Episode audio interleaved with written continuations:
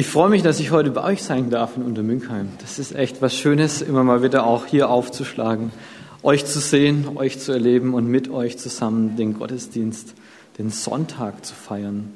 Und das ist was, was mir diese Woche sehr bewusst wurde. Es ist wirklich ein Privileg, dass wir den Sonntag, den Gottesdienst feiern können. Einen Tag haben, wo wir ausruhen, wo wir uns ausrichten auf ihn und gestärkt werden für die neue Woche.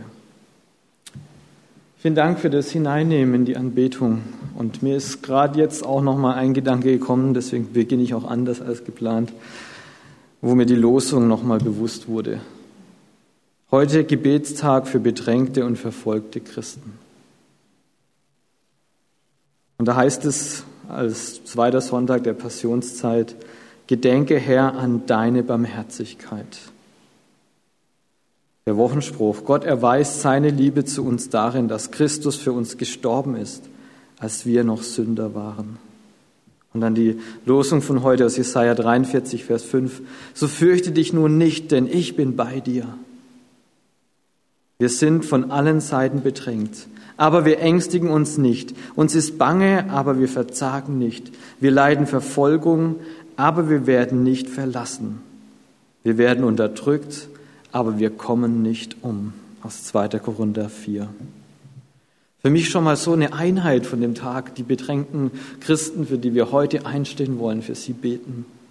Und dann auch gerade jetzt nochmal die Verse aus Korinther. Mir zeigt es etwas von dem Herz des Vaters, um den es heute auch gehen wird.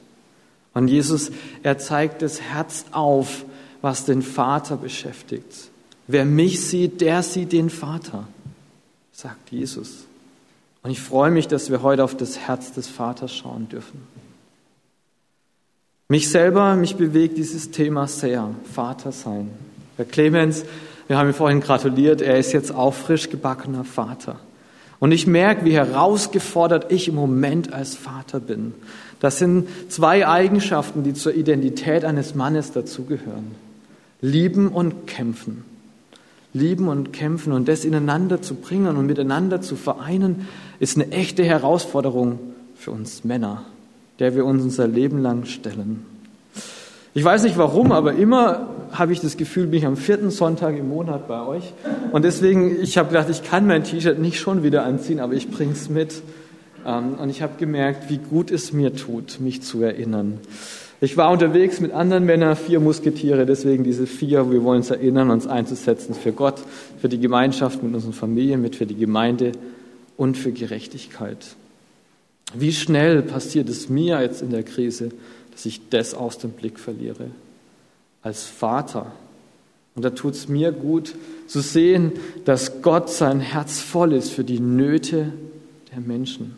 Und ich merke bei mir gerade mit dem Homeschooling, die Nöte sind bei mir ganz nahe, bei meiner Familie, bei meinem Sohn.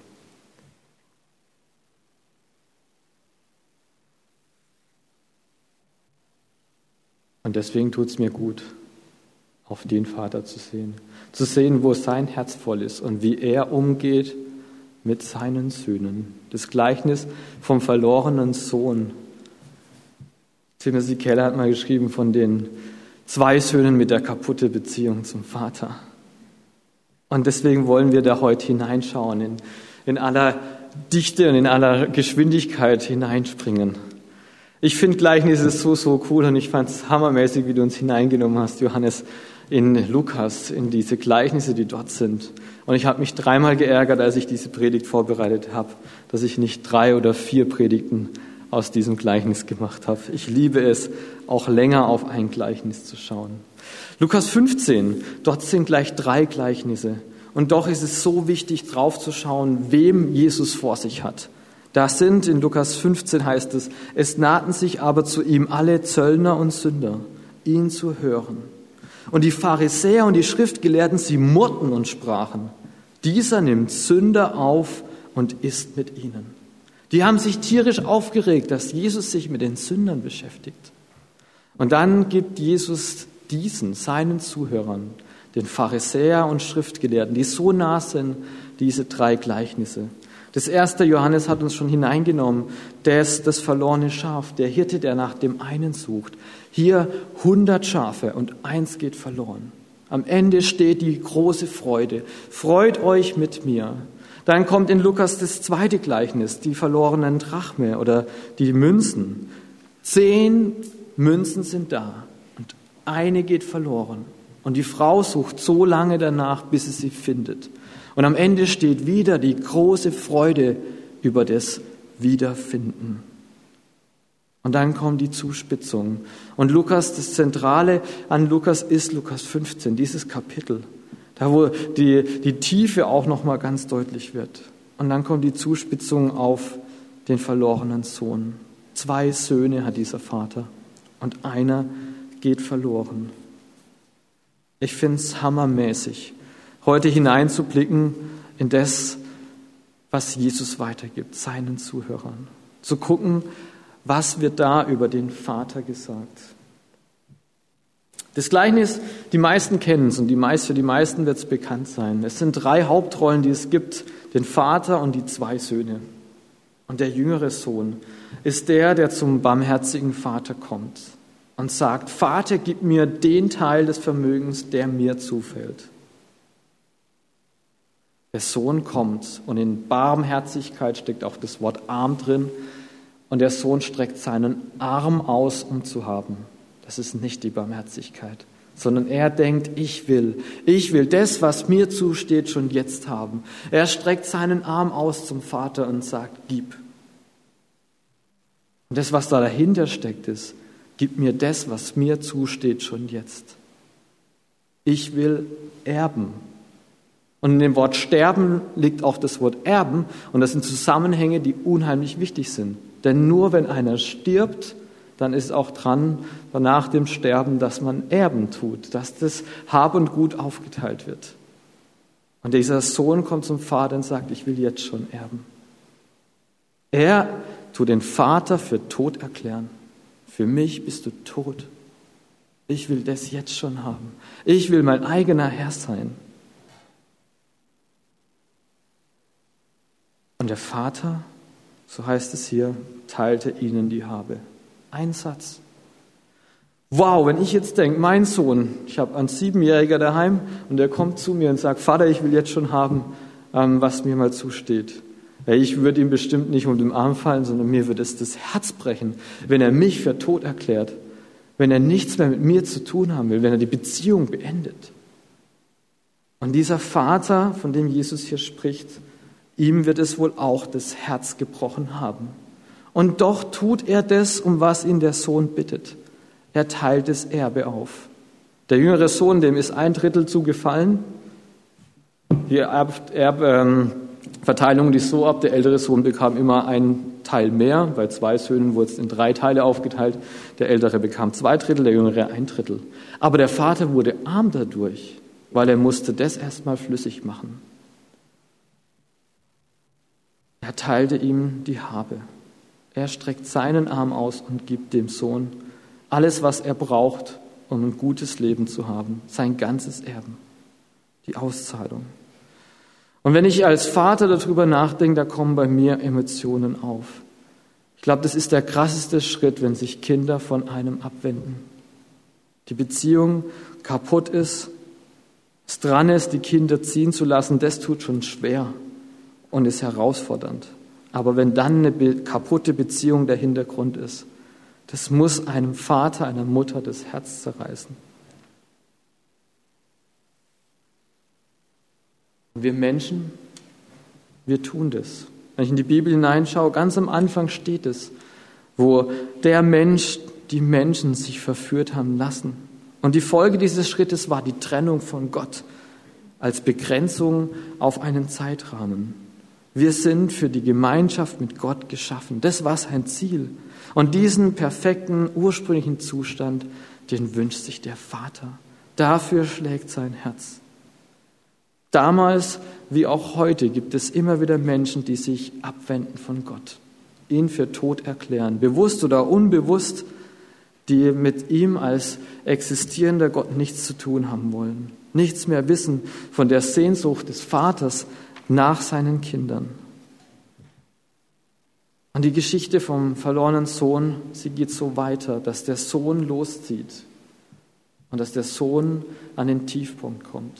Er lebt sein Leben so, wie er sich vorgestellt hat. Er verschleudert das Stadtkapital, das er bekommen hat, das er vom Vater anvertraut bekommen hat, sein Erbe. Und dann kommt eine Hungersnot und er findet sich wieder bei den Schweinen. Der absolute Tiefpunkt des Sohnes. Und genau da kommt die Erkenntnis. Hey, bei meinem Vater, da hat es selbst der kleinste Diener besser als ich. Ich sitze hier als Jude bei den Schweinen und kann auch nicht mal das Brot essen, das für die Schweine bestimmt sind. Bei meinem Vater hat es jeder besser. Und in ihm drin wächst dieser Entschluss, ich will zurück. Ich will zurück zu meinem Vater. Ich will mit der Hoffnung zurück, wenigstens als Diener wieder aufgenommen zu werden, dass mein Vater barmherzig ist. Ich bin es nicht mehr wert, Sohn zu sein, aber ich will mich aufmachen, weil es bei meinem Vater jeder besser hat als hier.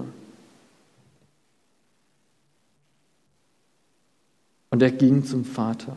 So heißt es in dem Text ganz kurz.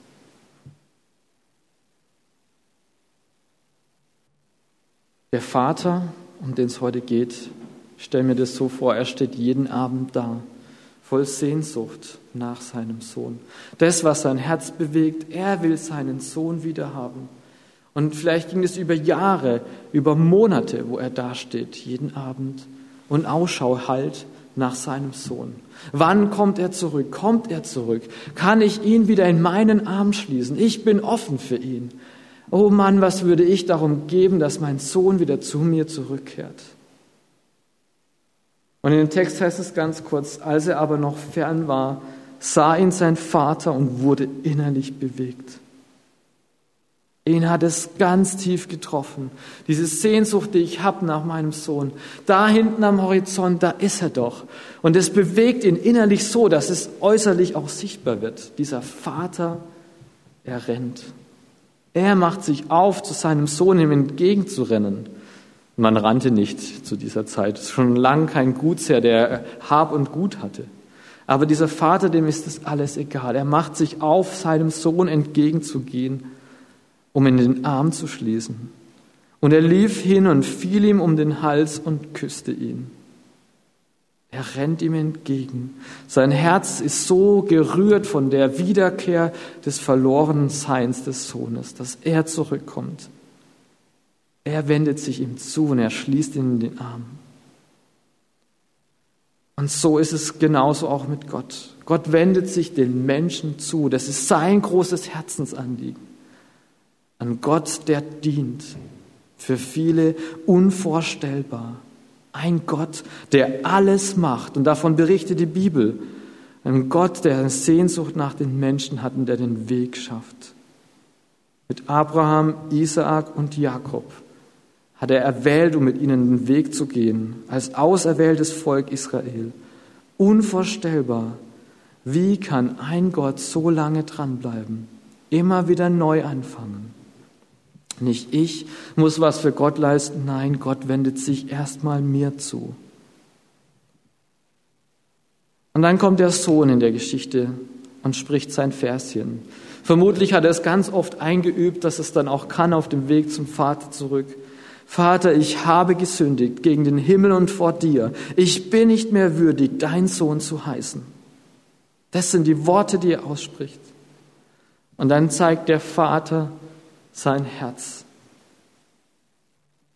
Und er spricht nicht zum Sohn, sondern zum Knecht. Bring schnell das beste Gewand heraus und zieh es ihm an und tu einen Ring an seine Hand und Sandalen an seine Füße und bring das gemästete Kalb her und schlachte es und lasst uns essen und fröhlich sein. Denn dieser, mein Sohn, war tot und ist wieder lebendig geworden, war verloren und ist gefunden worden.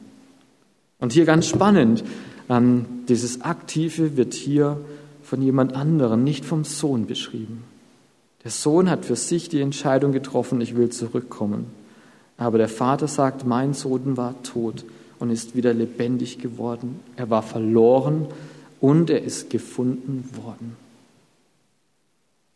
Aufgrund seines Verlorenseins war er tot und aufgrund seines gefunden Wordenseins lebendig am Leben.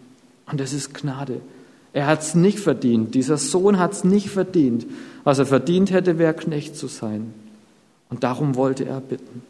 Aber der Vater ersetzt ihn wieder ein als Sohn. Und die Freude ist riesig über dieses Zurückgewonnensein des Sohnes. Es zeigt sich in der Kleidung, Status, ein Ring, das Zeichen für die Sohnschaft und in Schuhe, dass er einfach ordentlich wieder aufgenommen ist. Der Vater, er zeigt seine Freude, er gibt dem Ausdruck. Wenn ich überlege, wie ich mit meinem Sohn umgegangen wäre, ah, vermutlich ähm, hätte ich ihm erstmal vielleicht Vorwürfe gemacht. Habe ich es dir nicht gesagt, du wirst irgendwann da ernten, du wirst zu mir zurückkommen. Der Vater macht es überhaupt nicht, der barmherzige Vater. Er macht keine Vorwürfe, sondern er rennt, das ist das erste sichtbare Zeichen. Er springt über seine Schatten. Er zeigt seine Zuneigung, indem er ihn umarmt und ihn küsst. Er nimmt ihn an. Zeichen dafür sind die Kleidung, der Ring, die Sandalen, Zeichen von Würde und die Einsetzung wieder als Sohn. Die Freude, sie wird sichtbar. Und dann kommt das Innehalten, das Feiern, diese riesengroße Party. Die Barmherzigkeit des Vaters, sein Sohn und diese Freude, sie sollen alle mit anstecken ich bin angenommen. Das sagt der Vater dem Sohn zu. Du bist angenommen. Ich habe dich angenommen. Du darfst wieder bei mir sein. Du bist Sohn und somit wieder Erbe meiner Herrlichkeit. Der Vater, er wendet sich diesem Sohn, der verloren gegangen ist, zu und freut sich. Er nimmt ihn auf. Der Sohn darf wissen, ich bin angenommen. Ich bin wiederhergestellt. Ich bin rein. Ich bin wieder Sohn meines Vaters. Aber damit ist diese Geschichte nicht zu Ende, sondern der ältere Sohn kommt. Und es geht um den älteren Sohn und den barmherzigen Vater. Über den Sohn heißt es, er wurde zornig und er weigerte sich mitzufeiern. Er aber wurde zornig und wollte nicht hineingehen. Und dann zeigt sich wieder das Herz des Vaters. Er macht sich auf zu seinem älteren Sohn, genauso wie er sich aufgemacht hat zu dem jüngeren. Er geht hinaus und verlässt die Feier. Hat man damals nicht gemacht. Aber dieser Vater macht es. Er bekommt es mit, dass sein Sohn draußen ist und nicht hineinkommen will. Und er sucht den Kontakt mit dem Ziel, seinen Sohn zu gewinnen, zu gewinnen und zu einer neuen, tieferen Beziehung einzuladen einzuladen, mitzufeiern, sich mitzufreuen. Der barmherzige Vater, er liebt seine Söhne und er kämpft um beide. Lieben und kämpfen, was zur Identität eines Mannes dazugehört. Und genau das entdecke ich bei diesem Vater und bei Gott. Und er geht auf diesen Sohn zu, auf den älteren Sohn. Ich habe mich gefragt, was für eine Beziehung muss es sein von dem Vater zu dem Sohn, von dem Sohn zu dem Vater. Hier wird es nochmal ganz deutlich in den Versen. Ich lese uns vor, was der Sohn sagt. Siehe, so viele Jahre diene ich dir, und niemals habe ich ein Gebot von dir übertreten, und mir hast du niemals ein Böckchen gegeben, dass ich mit meinen Freunden fröhlich gewesen wäre.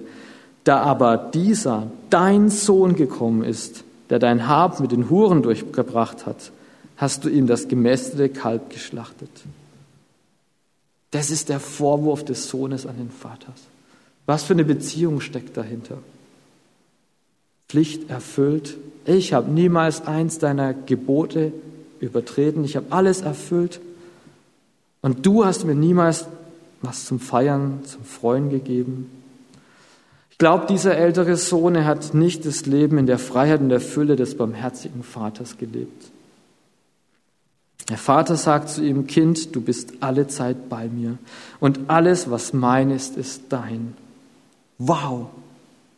Der Sohn hätte nicht fragen müssen, sondern er hätte sich nehmen dürfen, weil das, was den Vater beschäftigt, ihn beschäftigen darf, weil das, was dem Vater gehört, ihm gehört, weil das eine Einheit ist, eine Beziehung. Der Sohn hatte wohl auch wenig von dem Charakter des barmherzigen Vaters mitbekommen. Vater sagt, aber man musste doch jetzt fröhlich sein und sich freuen, denn dieser dein Bruder war tot und ist wieder lebendig geworden und verloren und ist gefunden worden. Und Jesu Zuhörer sind die Pharisäer und Schriftgelehrten, die sich aufregen, dass er mit Sündern zu Tisch ist, Gemeinschaft mit ihnen hat. Jesus zeigt seine Aufgabe auf. Hey, es geht darum, die Verlorenen zu retten sie zurückzuholen, diese Beziehung mit dem Vater. Den Vater immer mehr kennenzulernen. Das wäre meiner Meinung nach die Aufgabe des älteren Sohnes gewesen. In der Freiheit und der Fülle zu leben, in der Barmherzigkeit des Vaters. Und es ist was ganz Einfaches. Und doch ist es so wichtig, genau das einzuüben. Und da bin ich gerade dabei mit 160 Männern, 70 Tage, wir sind gerade bei der Halbzeit, vor Ostern das einzuüben, unsere Zeit zu haben mit ihm am Morgen. Die heilige Stunde heißt es, eine Stunde im Gebet zu verbringen, sich zurückzuhalten, Askese und die Bruderschaft zu leben, die Gemeinschaft untereinander. Es ist so wichtig für Gottes Söhne und für Töchter, das einzuüben, am Weinstock dran sein und daraus zu leben. Wie zeigt sich der barmherzige Vater? Er hat die Sehnsucht nach dem verlorenen Sohn. Er nimmt ihn wieder als Sohn auf. Er freut sich über alles und alle sollen sich mitfreuen. Er geht auf den zweiten Sohn zu, der so nah dran ist und doch so weit weg von dem Herz des Vaters. Und er lädt auch den älteren Sohn ein.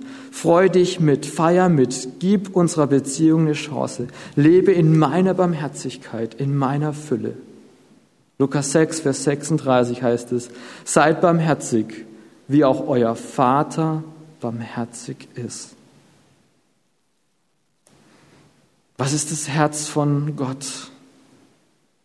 Und da ist ein Gedanke, der mir jetzt ganz neu auch gekommen ist, den ich euch noch mitgeben möchte. Der wahre große Bruder. Die Aufgabe des großen Bruders wäre es gewesen, das Herz des Vaters immer mehr zu ergreifen. Und deswegen, wenn der große Bruder vom Vater gelernt hätte, eine Herzensverbindung gehabt hätte, was hätte ihn bewegt? Das, was den Vater bewegt. Eine Sehnsucht nach dem jüngeren Bruder, der sich abgewandt hat, der am Abend dastand und Ausschau gehalten hat nach seinem verlorenen Sohn. Den Vater, die Schmerzen, die er hatte über den verlorenen Sohn. Ich glaube, die Aufgabe des großen Bruders wäre es gewesen, loszuziehen, den kleinen Bruder zu suchen, ihn frei zu kaufen und ihn heim zum Vater zu bringen, weil den Vater das Herz so voll ist von der Trauer, dass er weg ist. Was den Vater kümmert, das kümmert den Sohn, dem Sohn, der nah am Vater ist. Und deswegen glaube ich, dass dieser wahre große Bruder Jesus ist. Gott wendet sich den Menschen zu, und zwar beiden in Jesus. In Jesus, der dieses Gleichnis erzählt, der sich aufgemacht hat, um Menschen zu suchen. Und zwar genau die Sünder, die dies brauchen. Und der einlädt auch solche Leute wie der große Bruder, die so nah am Vater sind und doch nicht aus der Fülle leben. Jesus, wer den Sohn sieht, der sieht den Vater. Auf Jesus auf seine Barmherzigkeit, auf seinen Umgang mit Menschen zu achten. Das will ich immer mehr lernen, wie er mit Menschen umgeht. Seid barmherzig, wie auch euer Vater barmherzig ist. Und ich möchte schließen mit dem, wo ich angefangen habe. Heute ist Gebetstag für verfolgte Christen. Wir sind ein Leib. Die Braut Jesu ist größer. Wir sind weltweit verbunden mit unseren Geschwistern. Er hat seinem Leib, seiner Braut einen Auftrag gegeben. Geht hin in alle Welt, machet zu Jünger. In Johannes 15, Vers 6 heißt es, bleib am Weinstock. Für die Früchte, sie kommen, wenn wir am Weinstock äh, bleiben. Wir müssen nicht aus uns heraus irgendwelche Aktivitäten machen, sondern wir sind in erster Linie Kind Gottes, dürfen annehmen. Und da, wo sein Herz bewegt ist, da wird er nach und nach auch mehr unser Herz bewegen möchte ein einfaches Gebet sprechen.